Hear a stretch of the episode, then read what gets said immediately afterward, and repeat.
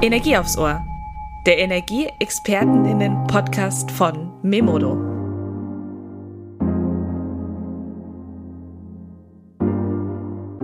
Hi Energiefans. Heute gibt es wieder Energie aufs Ohr. Ich bin Lena, Auftragsmanagerin und Energieexpertin bei Memodo. Einmal im Monat zieht es mich vors Mikrofon, um mit Energiespezialisten von nah und fern über News, spannende Learnings, Trends und die Energiezukunft zu quatschen. Legen wir los.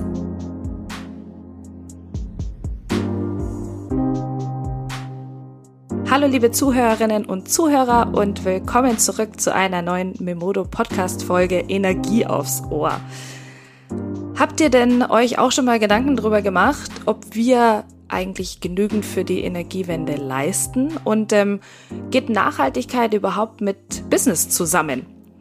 Ähm, heute zu Gast der vielfach bewiesen hat, dass er nicht nur sehr viel leistet, äh, sondern natürlich auch sehr viel für die Nachhaltigkeit im Business tut, also dass sich das auch nie, gar nicht ausschließt, spreche ich heute mit Amir Rugani von der Firma Vispiren. Hallo Amir. Hallo. Amir, du hast nicht nur viele Ideen und äh, in weiterster Folge dann auch viele Firmen gegründet. Ähm, kommen wir auch, hören wir gleich noch ein bisschen was. Ähm, du hast auch eine ganz besondere Lebensgeschichte, auf die wir auch später noch eingehen werden. Auf jeden Fall erstmal herzlich willkommen und ich würde einfach sagen, wir starten mal. Amir, wer bist du? Ja, vielen Dank. Ich bin 47 Jahre alt, äh, gebürtiger Iraner, bin mit elf Jahren nach Deutschland, inzwischen ähm, ein Green Tech Entrepreneur. Also ich beschäftige mich sehr viel mit äh, grünen Technologien in meinem Unternehmen bin auch Familienvater, habe eine 13-jährige Tochter und interessiere mich extrem viel für Nachhaltigkeit, für Klimaschutz und aber auch was in unserer Welt so alles los ist. Ich bin äh, nachrichtensüchtig, ich muss wissen, was äh, täglich passiert, allerdings jetzt nicht auf lokaler Ebene, sondern eher auf globaler Ebene. Mich interessiert immer so dieses Big Picture äh, und dementsprechend bin ich auch rund um die Uhr im Einsatz wenn es um das Thema Klimaschutz geht. Das ist für mich meine private und berufliche Mission, alle meine verfügbaren Ressourcen dafür einzusetzen, dass wir die Klimakrise gelöst bekommen. Also erstmal sehr, sehr lobenswert und zweitens, Ami, ich kann mir gar nicht vorstellen, bei dir muss ja das Handy dann durchklingeln. Ja, in der Tat. Also ich schaue jetzt mal parallel mal, während wir sprechen, auf meinem Handy drauf. Ich habe jetzt äh, ungefähr 1746 ungelesene E-Mails und 1298 verpasste Anrufe. Nein, um Gottes Willen. Also das ähm, kann ich mir nicht vorstellen, aber ähm, das ist man ja wahrscheinlich, wenn man ein, ein ja, ein Branchenvisionär, ähm, wie du das ja eigentlich bist, ähm, macht. Und du hast mit der äh, Vispiren und auch zahlreichen anderen Firmen äh, leistest du ja einen wahnsinnig großen Beitrag äh, für die Klimawende. Was sind, was sind denn jetzt eigentlich so diese Themen, die dich da immer beschäftigen? Also ich habe ähm, in vielen meiner beruflichen Jahre ähm, immer darauf geachtet, dass ich Dinge anpacke, die immer auch einen Sinn oder einen Impact haben. Und das habe ich für mich im Bereich Mobilität und Energie immer wieder gefunden. Und in den letzten Jahren stelle ich aber fest, dass der Impact über das Thema Energie deutlich größer ist, ähm, weil letztendlich Energie für alles gebraucht wird. Ob wir jetzt E-Mobilität uns anschauen oder die Herstellung von Batterien ähm, oder die Produktion für, äh, von Energie für diverse andere Wertschöpfungsprozesse, die wir im Alltag brauchen, ob es jetzt eine Wirtschaft ist oder zum Leben ist. Und dementsprechend ist mein Fokus äh, doch in den letzten Jahren stärker Richtung Energie gegangen. Und wir machen alles, was mit äh, Stromproduktion zusammenhängt, also Solar insbesondere, aber auch mit Batteriespeicher, Großspeicher, wie wir ähm, ja Fluktuationen beziehungsweise Schwankungen äh, der erneuerbaren Energien besser ausgleichen können und darüber hinaus auch noch Ladeinfrastruktur, Schnellladesysteme für E-Mobilität und als zentrales äh, Thema haben wir bei uns auch noch das Thema Stromhandel, also eine Plattform, mit der wir erneuerbare Energien zum richtigen Zeitpunkt am richtigen Ort zu guten Konditionen zur Verfügung stellen. Einer deiner Themen habe ich ja auch gesehen, ähm, worauf ich äh, auch noch stärker eingehen möchte, ist die Klimaneutralität. Ähm, also ihr habt ja Klimaneutralität in Mobilität, Energie und äh, auch IT, habe ich gesehen. Ähm, das ist ja, glaube ich, auch gar nicht so vielen bewusst, dass man auch klimaneutral in der IT sein kann. Ähm, unter anderem bedeutet das ja oder heißt es ja auch oft eben bei den Unternehmen das äh, CCF, also Corporate Carbon Footprint. Ähm, wie kann man denn jetzt als, als Unternehmen überhaupt klimaneutral sein? Ja, eine ganz spannende Frage. Also wir haben als Unternehmen uns im Jahre 2014 zum ersten Mal klimaneutral gestellt. Und dieser Prozess ist auf einer internationalen Norm oder Standard aufbauend. Das nennt sich Greenhouse Gas Protokoll. Und da werden alle Treibhausgasemissionen, die in einem Unternehmen ähm, verursacht werden, umgerechnet in äh, CO2-Äquivalente. Und das ist der Wert, der dann letztendlich über drei Wege neutralisiert äh, wird. Zum einen geht es darum, dass der Ausstoß vermieden wird durch ähm, andere neue Prozesse. Ähm, im, zum Zweiten soll der Ausstoß reduziert werden, also das, was nicht vermeidbar ist, zu optimieren, zu reduzieren. Und das, was zum Schluss übrig bleibt, das muss dann durch entsprechende Klimaschutzprojekte, die es weltweit gibt, dann ähm, durch sogenannte Klimaschutzzertifikate dann ausgeglichen werden. Das, dieser Prozess nennt sich Offsetting. Und wir haben jahrelang das gemacht, äh, pflichtbewusst und eines äh, äh, in einem Jahr war ich eingeladen auf einem Keynote bei Steuerberatern, im Jahre 2019 war das. Und dort wurde ich gebeten, ein digitales Geschäftsmodell zu präsentieren, was auch für Steuerberater anwendbar ist. Und da kam mir die Idee, dass wir softwarebasiert für KMUs, also kleinere Betriebe, die Klimabilanz erstellen könnten, damit sie die Voraussetzungen haben, also Kontrolle darüber haben, wie viel CO2-Emissionen haben die und in welchem Bereich können sie Schritt für Schritt ihre CO2-Emissionen reduzieren, vermeiden und dann auch, was übrig bleibt, ausgleichen. Die Idee kam so gut an bei den Steuerberatern, dass sie mir sagten, du, wir sind alle keine Softwareentwickler. Wenn du die Software entwickelst, wenn sind wir bereit, das bei unseren Mandanten einzusetzen. Und mhm. äh, ich bin grundsätzlich ein Ja-Sager und habe dann auch dort mich dann überzeugen lassen und habe dann tatsächlich eine Firma gegründet. Die Firma heißt Klimahelden und die Klimahelden haben diese Software entwickelt. Diese Plattform ist ein SaaS-Modell und kleinere Betriebe können jetzt mit einem für einen monatlichen Beitrag dann ihre Klimabilanz erstellen und mit unserer Hilfe dann auch äh, die Transparenz darüber bekommen, wo sie denn überhaupt Emissionen haben, wie sie sie reduziert oder vermieden bekommen und dann aber auch zum Schluss das, was übrig bleibt, mit entsprechenden Klimaschutzzertifikaten neutralisieren, ausgleichen. Und dann ist ein Unternehmen auch klimaneutral gestellt. Ähm, was wären das jetzt zum Beispiel so für Bereiche? Also äh, sagt man jetzt, ist es der, der Weg der Mitarbeiter vielleicht ins Büro, das ja vor allem durch Corona jetzt vielleicht auch so ein bisschen weggefallen ist. Ähm, wie kann ich mir das vorstellen? Also das Greenhouse-Gas-Protokoll ist in drei Bereichen aufgeteilt. Einmal die vorgelagerte Wertschöpfung, die in einem Unternehmen vorhanden ist, also alle Lieferantenströme. Dann ähm, der Scope 2, das ist das, was sozusagen innerhalb eines Unternehmens an äh, Emissionen verursacht werden. Und Scope 3 ist das, was nachgelagert nach der eigentlichen Kernwertschöpfung des Unternehmens an, an, Emissionen entstehen. Und in diesen drei Wertschöpfungsstufen sind dann diverse Themen abgedeckt, wie auch zum Beispiel die Fahrten von zu Hause in die Arbeit, was du gerade erwähnt hast, oder aber auch äh, das Thema Energieverbrauch, das Thema Reisen, das Thema Logistik, das Thema Produktion. Also all diese Themen sind in diesen drei Scopes abgedeckt und Unternehmen können dann entsprechend ähm, sich dann auf bestimmte Scopes fokussieren oder alle Scopes nehmen, um dann äh, ja ihre Emissionen ganzheitlich dann zu definieren und zu berechnen. Ähm, die, also ja, finde ich, finde ich sehr gut. Vor allen Dingen, dass diese Bereiche auch ähm, extrem detailliert, glaube ich, auch sind. Ähm, vielleicht eher auf der kritischen, kritischeren Seite gefragt, ähm, die Treibhausgasquote. Ist das nicht eigentlich auch eine Form von Greenwashing? Weil, wie du schon sagst, also man, man gleicht es aus, aber das, was man an einer anderen Stelle nicht geschafft hat, äh, vielleicht auch, weil man es nicht wollte, kann man vielleicht dann auch durch diese Quote dann eben, ähm, ja, wie du schon sagst, halt auflösen. Ja, also da hast du einen sehr wichtigen Punkt angesprochen. Dieses Thema äh, sollte man aus meiner Sicht differenziert sehen. Es gibt äh, äh, die die Klimabilanz ist ziemlich transparent und, äh, und zeigt letztendlich sehr gut, wie groß das Engagement und der Beitrag eines Unternehmens ist, um tatsächlich dann CO2-Emissionen zu vermeiden oder zu reduzieren oder ob man sich das leicht gemacht hat und gar nichts unternommen hat. Und dementsprechend äh, werden Unternehmen daran gemessen werden, äh, wie sie äh, ihre, ihren Beitrag definieren, wie ambitioniert und wie konsequent sie dann auch daran arbeiten. Wir liefern letztendlich die Werkzeuge dafür, um unseren Kunden die Möglichkeit zu geben, grundsätzlich mal ihre CO2-Emissionen zu kennen, Transparenz dazu, darüber zu bekommen. Und unser Ansatz und unsere Empfehlung und, und unsere, ja, unsere Ambition als Klimahelden ist immer, unseren Kunden zu sagen, definitiv den Fokus darauf legen, wie können wir den maximalen Beitrag leisten bei der Vermeidung, wie können wir den mhm. maximalen Beitrag leisten bei der Reduzierung.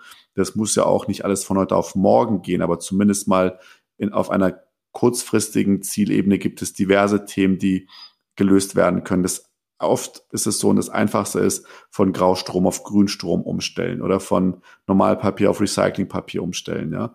Äh, oder in der Flotte so schnell wie möglich auf E-Mobilität umsteigen.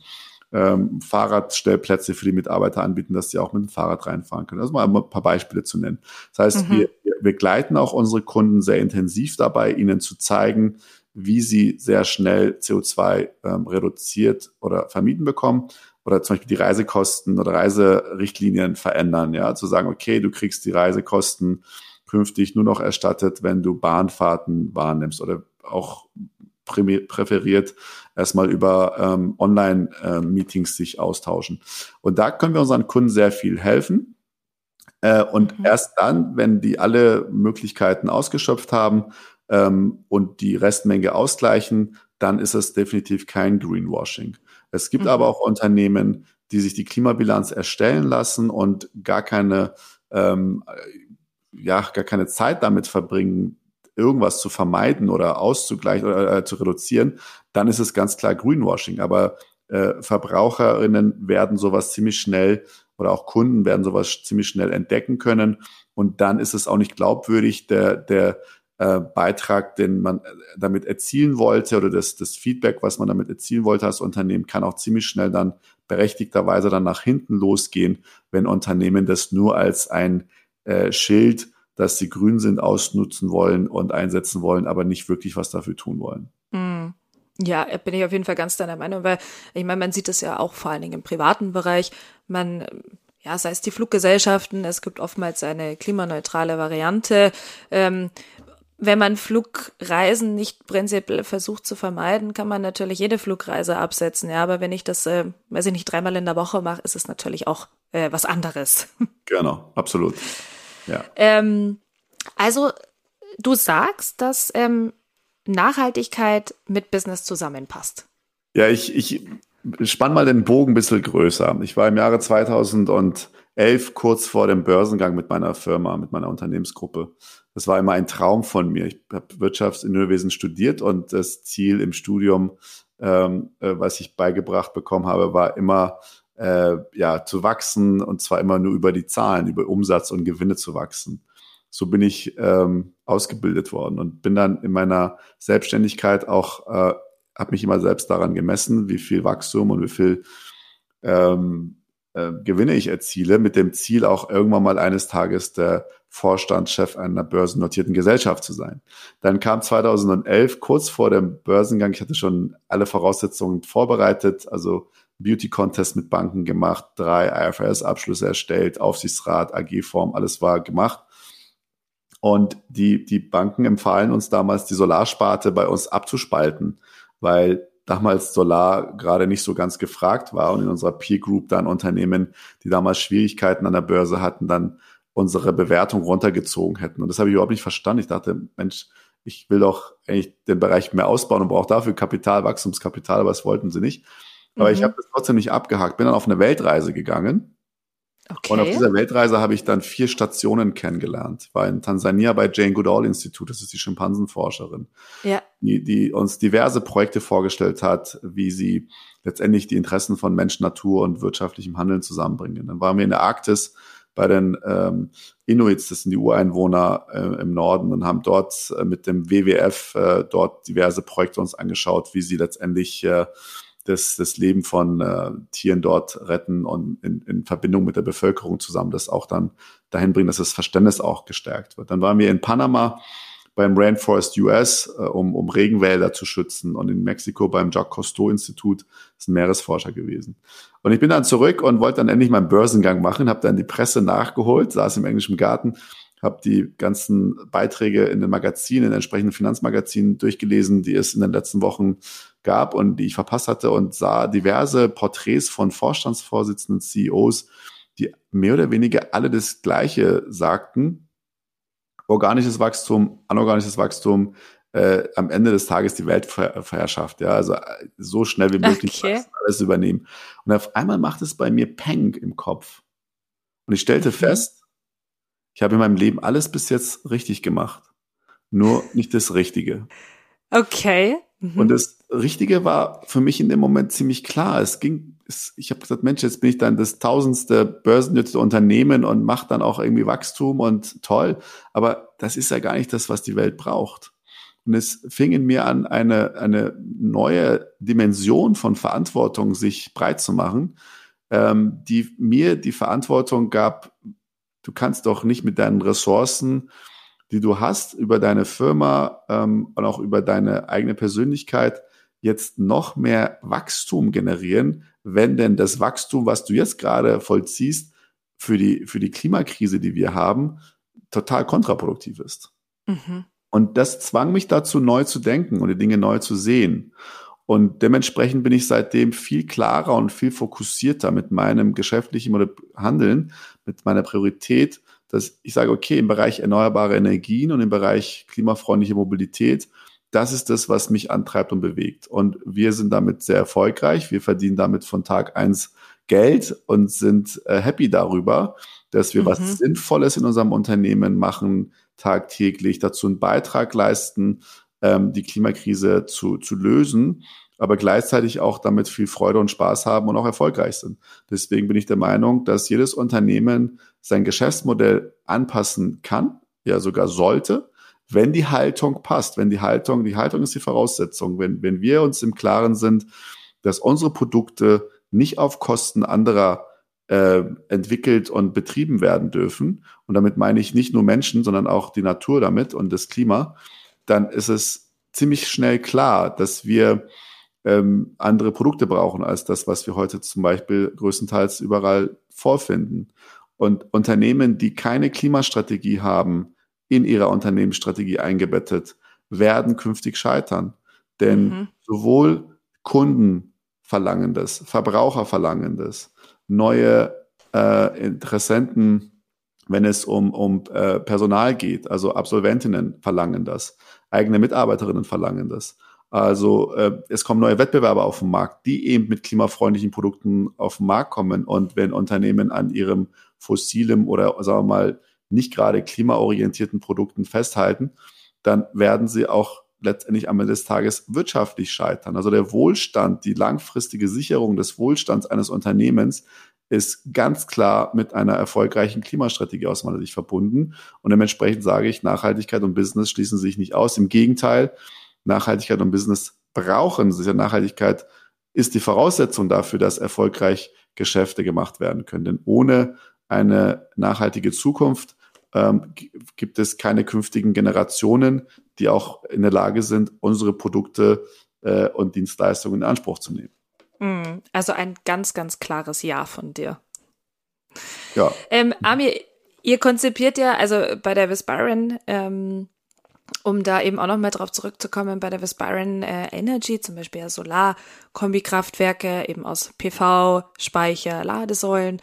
Ähm, euer Eco-Modell habt ihr, ähm, für euer Eco-Modell habt ihr letztes Jahr sogar den deutschen Nachhaltigkeitspreis gewonnen. Ähm, die Visparian System hilft ja Unternehmen und erstellt Mobilitäts- und Ladeinfrastrukturkonzepte. Also, und du hast uns ja jetzt auch gerade schon so, ein, so einen Einblick in deinen Kopf gegeben. Ähm, aber das kommt ja nicht alles über Nacht. Also wie, wie schaffst du es, mit so vielen nachhaltigen Innovationen überhaupt ähm, hervorzukommen? Ja, ich glaube, am Ende des Tages ist es so ein bisschen auch dem geschuldet, was, weil, weil einfach in vielen äh, Bereichen noch nicht ausreichende Lösungen oder Ergebnisse da sind, die man, auf die man aufsetzen kann, ja. Also es ist schon, wir sind ja seit 2011 in dem Bereich unterwegs. Das heißt, in vielen Themen sind wir auch so ein Stück weit mit anderen Unternehmen oder auch alleine Pioniere. Ich bringe ein Beispiel. Äh, die Solarindustrie hat jahrelang in Deutschland sehr viele Hürden durch die politischen Rahmenbedingungen zu bewältigen gehabt. Äh, das Erneuerbare Energiengesetz wurde immer wieder kurzfristig verändert. Ähm, das EEG war so ein Spielball der Politik jahrelang. Und wir haben dann uns irgendwann die Frage gestellt, wie können wir denn uns von diesen politischen Spielchen unabhängig machen? Und haben dafür dann eine Firma gegründet, die uns einen eigenen Tarif für die Vermarktung von Solarstrom ähm, entwickelt hat. Und dieses Unternehmen ähm, ist die C-Trade und die die, die hat im Grunde genommen das EEG für uns disruptiert und hat uns mhm. einen Tarif entwickelt, mit dem wir auch bei den Banken Finanzierungen bekommen haben. Und ähm, ja, hätten wir sozusagen an der Stelle eine Alternative gehabt, hätten wir sie wahrscheinlich nicht gegründet, ja, oder auch bei der Schnellladeinfrastruktur. Wir wollten, dass unser Solarstrom für die äh, Zeit, wenn ein Fahrzeug zum Laden an dem Solarpark vorbeikommt, dass der Solarstrom natürlich zu einer höheren Vergütung zum Laden verkauft wird, als dass es dann zu einem günstigen Börsenpreis an die Börse verkauft wird oder durch das EEG vermarktet wird, vergütet wird. Mhm. Und dann haben wir keine Ladesäulenanbieter gefunden, die direkt den Solarstrom, äh, also als Gleichstrom ins Fahrzeug einspeisen. Also haben wir dann gesagt, okay, dann entwickeln wir selber so ein Produkt, weil es muss es doch für andere auch, äh, andere müssen es auch doch haben wollen. Und so ist dieses Portfolio oder dieses Ökosystem entstanden, ja. Und so haben wir auch bei der Finanzierung jetzt eine Crowdfunding-Plattform entwickelt, wo wir Bevölkerung, äh, die lokale Bevölkerung an den Standorten, wo wir dann Solarparks oder Speicherprojekte bauen, auch auf Wunsch dann beteiligen können, ja. Äh, oder für Unternehmen das zur Verfügung stellen, dass ihre Mitarbeiterinnen sich an den Solar- und Speicherprojekten, die sie eben am Standort haben, auch beteiligen können.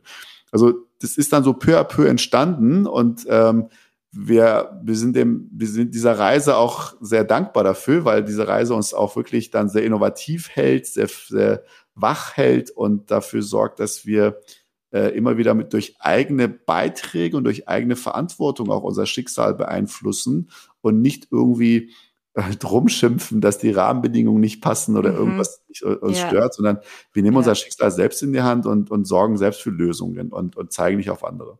Ja, das ist ein super Ansatz. Ähm, du hast es gerade schon angesprochen, äh, Politik äh, habe ich mir natürlich auch noch eine Frage aufgeschrieben für dich. Ähm, was ist denn deiner Meinung nach, was versäumt denn die Politik? Oder äh, was, was kann sie denn noch mehr unternehmen? Ich glaube, das Allerwichtigste ist die Haltungsfrage. Ich habe vorhin auch gesagt, beim Unternehmen verändert sich auch nur dann was, wenn die Haltungsfrage stimmt. Wirklich, wenn Inhaber, äh, Geschäftsführung, wenn, wenn dort ähm, eine klare Haltung pro Klimaschutz, pro eine nachhaltige Zukunft oder somit auch dann ein nachhaltiges Portfolio dargestellt ist. Und ich habe den Eindruck, dass in der Politik nicht immer die Haltung stimmt. Es geht dann äh, nicht darum, generationsübergreifend und gesellschaftsübergreifend in, in, in 100 und 200 Jahren zu denken, wenn wir darüber Entscheidungen treffen, wie denn unsere Energieversorgung der Zukunft ausschaut, sondern sehr stark doch auf äh, Klientelpolitik geschaut wird. Also welche Gruppierungen unterstützen mich in meinem politischen äh, Sektor und wo kriege ich möglicherweise Unterstützung, äh, Wahlkampfunterstützung oder äh, auch ideologiegetrieben oft. Dann die einen sind immer pro Energiewirtschaft, fossile Energiewirtschaft, die anderen dagegen. Und das finde ich eigentlich sehr schade, denn am Ende des Tages atmen wir alle die gleiche Luft ein, egal welcher Parteifarbe wir angehören, egal ja. ob wir der fossilen Wirtschaft oder der erneuerbaren Energienwirtschaft angehören, ja. Und wir trinken mhm. alle das gleiche Wasser. Und mhm. deswegen sollten wir aufhören, damit in, in Ideologien und in, in, in unterschiedlichen Blöcken zu denken, sondern bei bestimmten Fragestellungen, also klar, die politische äh, die politischen Unterschiede müssen ja da sein, das ist ja überhaupt gar nicht die Frage. Nur bei bestimmten Fragen, wo es um die Überlebensfrage der Menschheit geht, wo es um die ja. Zukunft unserer Kinder und Enkelkinder mhm. geht, da finde ich, sind politische Taktiererei und Spielchen überflüssig, sogar schädlich und unverantwortlich. Und da sollten wir doch alle klug genug sein, auf die Wissenschaft zu hören, auf diejenigen zu hören, die uns äh, äh, mit Informationen versorgen, die uns ja irgendwo erleichtern, wie die Zukunft aussehen sollte und könnte, wenn wir nicht äh, wenn wir hand, verantwortungsbewusst handeln. Und dann erübrigt sich das alles, ja. Also das ist meine Empfehlung an die Politik. Ich möchte jetzt gar nicht den Besserwisser spielen und sagen, die einen haben das EEG jetzt so geändert oder höher oder runtergeschraubt. Das ist mhm. AD, das ist die Vergangenheit. Aber für die Zukunft, glaube ich, müssen wir lernen, dass es bestimmte Politikfelder gibt. Dazu zählt die Energiefrage, die wir nicht wirklich dann von Wahlkampf beziehungsweise von Wahlperiode zu Wahlperiode beeinflussen und verändern sollten, sondern wirklich parteienübergreifend für die nächsten 200 Jahre festlegen. Dann, glaube ja. ich, sind wir auf dem richtigen Weg. Ja. Ich meine, man muss ja auch dazu sagen, ich bin da auch wieder absolut deiner Meinung. Ähm, man muss dazu sagen, wir haben ja aber auch schon, also wenn man zurückblickt, einiges erreicht. Ähm, es bewegt sich ja was, auch wenn es langsam vielleicht ist. Ähm, aber reichen uns zum Beispiel deiner Meinung nach die Solarparks, die wir, die wir bauen, ja, reicht, reicht das aus? Oder was sind deiner Meinung nach die, die wichtigsten Ziele, die wir jetzt in Deutschland auch eben in, in absehbarer Zeit vor allen Dingen in Angriff nehmen sollten? Ja, also zunächst einmal freue ich mich über jeden Solarpark, der ausgebaut wird, weil das bedeutet, dass wir an anderer Stelle weniger fossile Energien brauchen. Ja, Aber du hast ja. vollkommen recht. Das, das, die Frage ist ja, wie viel Zeit haben wir noch und reicht unser Engagement, reicht unser Beitrag, reicht unsere Strategie, um tatsächlich die drohende, ähm, die drohenden Kipppunkte, die, die, die ja in Aussicht stehen, zu verhindern. Und da muss ich ganz ehrlich sagen, ähm, können wir definitiv viel mehr machen. Ja, und speziell jetzt, äh, ich meine, wir sind, wir sind ja durch zwei Krisen jetzt, wenn wir jetzt mal die letzten drei Jahre uns anschauen, äh, durchgegangen und sind da zum Teil auch noch drin. Und die Krisen es haben aber keinen einzigen Lösungsbeitrag geliefert, wie wir die Klimakrise lösen. Ja, weder mhm, die Corona-Pandemie ja. als auch jetzt die aktuelle äh, Krise sind ja in irgendeiner Art und Weise ähm, in der Lage, uns, uns, uns Lösungen zu liefern. Im Gegenteil, sie machen ja ganz klar äh, präsent und, und verdeutlichen, dass wir hätten in der Vergangenheit viel mehr machen müssen und keine Zeit an sich haben, auch noch, noch bloß ein wenig noch mit fossilen Energien uns zu beschäftigen. Ja, die Abhängigkeiten und die kriegerischen äh, äh, Möglichkeiten, die ja durch die fossile Energiewirtschaft da sind, sind ja offensichtlich. Ja, also an der Stelle vielleicht nur ganz kurz. Ähm, viele diktatorische Systeme, die ähm, ja in der Welt immer wieder auch für eine gewisse Gefahr sorgen oder für Abhängigkeiten oder äh, für, für Macht, zu viel Macht äh, sorgen, mhm finanzieren sich äh, auf, aus, aus zentralen fossilen Energiestrukturen. Mhm. Äh, wenn, mhm. wenn, wenn, wenn sie diese Finanzierungsstruktur nicht hätten, dann wird sie nicht geben in der Form. Ja? Das heißt, die erneuerbaren Energien, wenn man die, diesen dezentralen Charakter in Deutschland gibt es ja inzwischen schon fast zwei Millionen Solaranlagen, Eigentümer und Betreiber. Das zeigt, wie, wie, wie stark dann die Energieproduktion in unterschiedlichen Händen und auch die Wertschöpfung, die Teilhabe ganz anders aufgebaut ist. Äh, und wenn, wenn jetzt das nicht, wenn wir es mal vergleichen, zuvor gab es halt vier große Energieversorger in Deutschland und die hatten ziemlich viel Macht. Und wenn wir jetzt noch, noch vorstellen, dass unser politisches System auch noch ein anderes als ein demokratisches System wäre, mhm. dann, dann würden natürlich diese ganzen Einnahmen aus äh, Energieverkäufen immer dazu dienen, auch solche Systeme zu finanzieren, ja. Und die stabilisieren solche Systeme sehr stark. Das heißt, auch das ist eine, eine, eine ganz wichtige Erkenntnis, die, die schon bei vielen, seit vielen Jahren auch vorhanden ist, aber durch dieser Krieg aktuell uns nochmal verdeutlicht, wie, wie gefährlich auch mhm. sozusagen die fossilen Energien in puncto Abhängigkeit und Machtstrukturen auch sind. Ja. Jetzt kommen wir mal zurück, was kann die Politik sonst noch machen? Es stand am Wochenende im Handelsblatt, nicht von mir, sondern von Handelsblatt sehr schön ausgearbeitet. Wir haben in Pakistan, Sri Lanka und diversen anderen Ländern, die bis dato auf LNG gesetzt haben, aktuell die Situation, dass diese Länder nicht mehr beliefert werden, weil Europäer für viel mehr Geld das LNG-Gas abkaufen. Mhm. In bestimmten Regionen in Pakistan gibt es aktuell bis zu zwölf Stunden pro Tag Stromausfall. Oh, okay. Das Ganze wird sich noch viel mehr zuspitzen, wenn Deutschland auch noch seine LNG-Terminals bis Jahresende und später dann auch noch betriebsbereit hat. Das heißt, dann steigt der Preis noch mehr, beziehungsweise das Volumen, was an LNG-Gas auf dem Weltmarkt vorhanden ist, wird noch umkämpfter sein. Wir glauben und sind davon überzeugt, dass wir ziemlich schnell von Russland uns wegbewegen müssen. Okay, da gehe ich noch mit. Aber was ist dann, was ist der nächste Schritt? Und die Folge ist unverantwortlich. Das heißt, wenn wir unsere moralischen Ansprüche so hoch definieren, dass wir sagen, wir können nicht von diesem ähm, diktatorischen Staat mit dem Angriffskrieg auf die Ukraine und allen humanitären Katastrophen, die dadurch ausgelöst worden sind, wir können das nicht mehr unterstützen, gehe ich mit. Aber die Alternative, die dann daraus entsteht, die da heißt, dass dann weltweit weitere neue Krisen entstehen, die müssen mhm. wir mit in die Werkschale werfen, bevor mhm. wir dann final diese Entscheidung treffen. Das ist meine Meinung. Und was, mhm. jetzt kann ich aber nicht nur kritisieren und mein Vorschlag wäre ganz klar, alles, was wir haben an Ressourcen äh, in den Ausbau erneuerbaren Energien reinzustecken. Wenn mhm. wir in der Lage sind, LNG-Terminals zu organisieren, die äh, sonst nicht so einfach und schnell zu organisieren sind, warum schaffen wir es denn nicht einfach, den Ausbau der erneuerbaren Energien hochzuschrauben?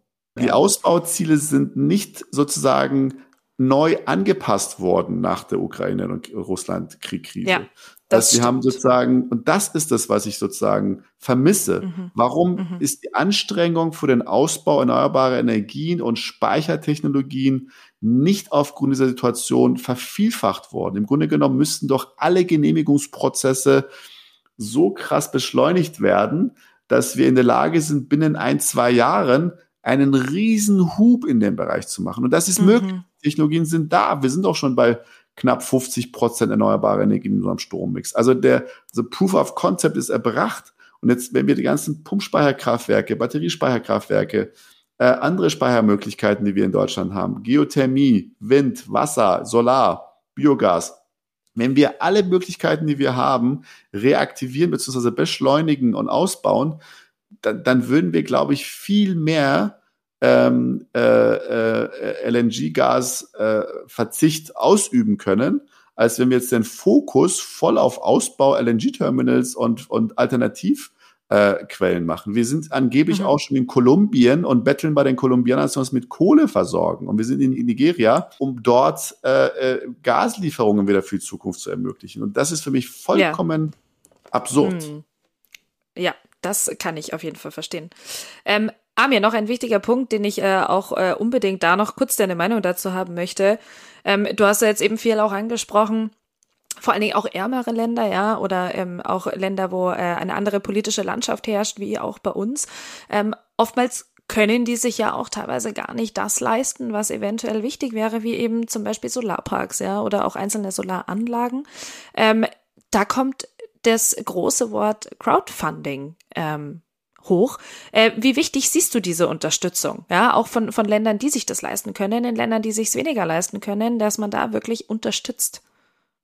Also zunächst einmal ist die Erzeugung über Solar inzwischen die günstigste Energieform. Das heißt, wenn jetzt ein Land in der Lage war, sich über fossile Energien zu versorgen, wird es künftig deutliche Ersparnisse haben, wenn sie das über, äh, über die erneuerbaren Energien machen.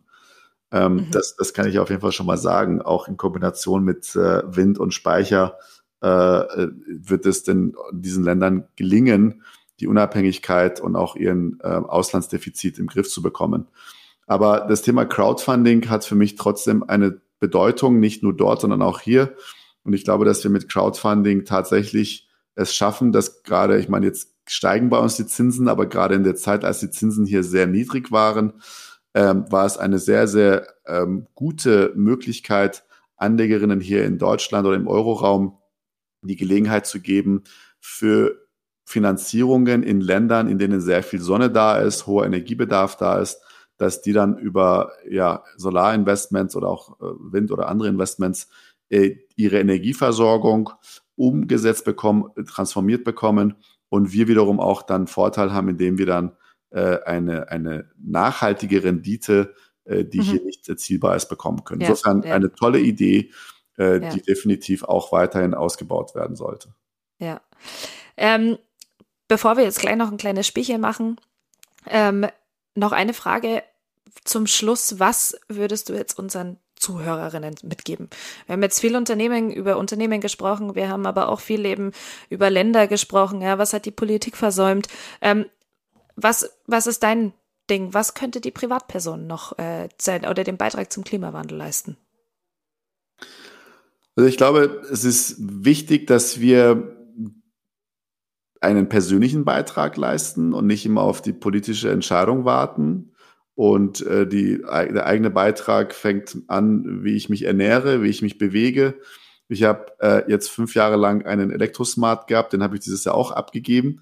und habe mir vorgenommen, jetzt nur noch mit dem Fahrrad zu fahren und dort, wo es nicht anders geht, aus, auf einem Poolfahrzeug äh, zu setzen. Also wir haben so ein Carsharing-Modell bei uns in der Firma. Also ich, ich glaube, es ist wichtig, dass jeder für sich selber fragt, wie kann ich denn mein, mein, mein, mein, mein Leben umstellen, verändern, ohne dass ich dabei jetzt die Freude verliere. Darum geht's nicht. Das ist auch oft immer so, auch von der, von der politischen Kultur leider so gewesen, dass jede Veränderung immer so mit Verbote und, und so verknüpft wurde. Und ich persönlich mhm. finde es überhaupt nicht als Verbot, wenn ich mein Auto abgebe, sondern ich bin glücklich und fahre mit dem Fahrrad oder nehme die öffentlichen oder äh, Also du nehm, siehst es positiv. ja, also ich finde es schade, wenn wir dann auf der einen Seite die Notwendigkeit sehen, aber nicht bereit sind, uns dann zu verändern und je, jeder Schritt der Veränderung als Verbot oder Einschränkung empfunden wird. Ja, ich bin auch vegetarisch schon seit über 20 Jahren, also auch Ernährung hat einen riesen Impact auf, auf das Thema Klima, ja, wie, wie ich mich ernähre. Also Fleisch ist nun mal durch den Methanausstoß der Rinder und Kühe und Schweine auch natürlich auch ein Klimathema. Dann, dann ist natürlich das Reiseverhalten wichtig, ja. Ähm, also ich kann persönlich selber sehr viel beitragen und jetzt auch in der aktuellen Situation äh, durchaus auch im Winter mal äh, den, den, die Heizung mal ein bisschen weiter runterschrauben, wenn wir es den ganzen Tag mit Schnee, äh, mit, mit Schneeanzug oder Skianzug draußen in der Kälte aushalten können, dann können wir auch zu Hause mal einen Pulli anziehen oder eine Jacke tragen. Mm, und das ja. ein bisschen runterschrauben. Also es gibt, glaube ich, diverse Möglichkeiten, wie wir Dinge. dazu beitragen mhm. können, ohne wirklich dann ein Verbot oder eine Einschränkung zu empfinden. Mhm. So, und darüber hinaus natürlich Geldanlage. Ja, wir haben weltweit so wenig Geldanlage in grüne Investitionen drin. Das heißt, darüber haben wir auch einen Hebelfaktor. Das Geld einfach ganz klar dort, wo es fossile äh, ähm, ähm, Wege gibt, abschalten, das Geld dort nicht mehr ein, anlegen, ja, und auch sich nicht dort für blöd erklären lassen. Ich glaube, dass die Finanzindustrie auch extrem viel Greenwashing betreibt, ja. Alles ist ESG-konform inzwischen und leider muss man sagen, dass wenn da ESG draufsteht, auch nicht immer alles klimafreundlich ist inzwischen. Und auch dort nochmal bewusster hinschauen, äh, dass das Geld, was wir anlegen, äh, sehr gut nachhaltig und, und, und wirksam angelegt ist. Und mhm. die politische Stimme nicht vergessen. Ja, wir haben jeden Tag äh, ja. die Möglichkeit, eine politische Stimme abzugeben, indem ja. wir entscheiden, was wir kaufen mit unserem Konsumverhalten. Haben wir immer wieder eine Stimme und aber auch natürlich bei den Wahlen. Mhm. Ja, Amir, ich glaube, äh, wir könnten uns Stunden um Stunden unterhalten. Zum Schluss jetzt aber ein kleines Spielchen. Ähm, ich weiß nicht, ob du einen Podcast davor schon angehört hast und das vielleicht schon kennst. Äh, wir haben immer zum Ende nochmal, dass man einfach nochmal so ein bisschen dich auch besser kennenlernt oder deine Interessen. Ein kleines Spiel. Das nennen wir drei schnelle Fragen, drei schnelle Antworten. Ähm, ich stelle dir einfach ganz kurze Fragen und das, was dir als erstes in den Sinn kommt, das äh, sagst du mir dann. Mhm. Gut, erste Frage. In welchem Schulfach warst du schlecht? Mathe? ich ich glaube, das, das würden 80 Prozent sagen. Aber ich hatte jetzt eher gedacht, du warst in keinem schlecht ähm, bei, bei deiner steilen Karriere. Aber okay, kann ich verstehen. Sag mal so, ich war, ich war in Mathe echt, äh, jetzt, jetzt wird doch eine längere Antwort. Ich bin ja mit elf Jahren nach Deutschland gekommen und da war ich in Mathe echt spitze gewesen und hatte als Siebtklässler das Niveau von einem Neunklässler. Aber aufgrund meiner Deutschkenntnisse war ich bis zur zehnten Klasse auf einer Hauptschule. Und dementsprechend mhm. hat sich dann meine Mathefähigkeit nicht weiterentwickelt. Und dann, als ich dann ah. das Fachabitur gemacht habe und studiert habe, habe ich dann extrem viel nachholen müssen. Also das war jetzt so die Fußnote dazu. Ansonsten war ich also schon Streber ein, und äh, habe schon gute Schulnoten gehabt. Das dachte ich mir schon eher. Ähm, zweite Frage: Salat oder Pizza? Salat. okay. Dritte und letzte Frage, Amir. Ketchup an der Seite vom Teller oder über den Pommes drüber? An der Seite. Ja, Okay, gut. Also ich kenne sehr wenige ähm, in meinem Umfeld, die es über die Pommes tun, aber jedes Mal, wenn sie es tun, ähm, ja, fallen mir die Augen fast raus. Deswegen sehr gute Antwort. gut. Amir, vielen lieben Dank für deine Zeit. Ähm, es war super spannend. Ich glaube, wir, wir haben alle auch super viel gelernt und ähm, Dein Wissen ist äh, gefühlt momentan gerade unbegrenzt. Ähm, ich freue mich sehr, dass du dich für alles so, so engagierst und dass das auch alles so super klappt. Wir schauen natürlich weiter auf dich äh, und verfolgen ganz gespannt deine ja, deine Zukunft? Vielen herzlichen Dank. Danke dir für die spannenden Fragen und vielen Dank auch an alle, die zugehört haben. Bis bald. Ja, danke, Amir, dass du dabei warst. Ähm, und alle da draußen, danke, dass ihr wieder bei uns äh, dabei wart und für eine neue Memodo Podcast Folge eingeschaltet habt. Äh, wir freuen uns natürlich auch, euch im nächsten Monat wieder begrüßen zu dürfen. Das war's von uns und von mir. Ich sag auf Wiedersehen. Tschüss und Baba.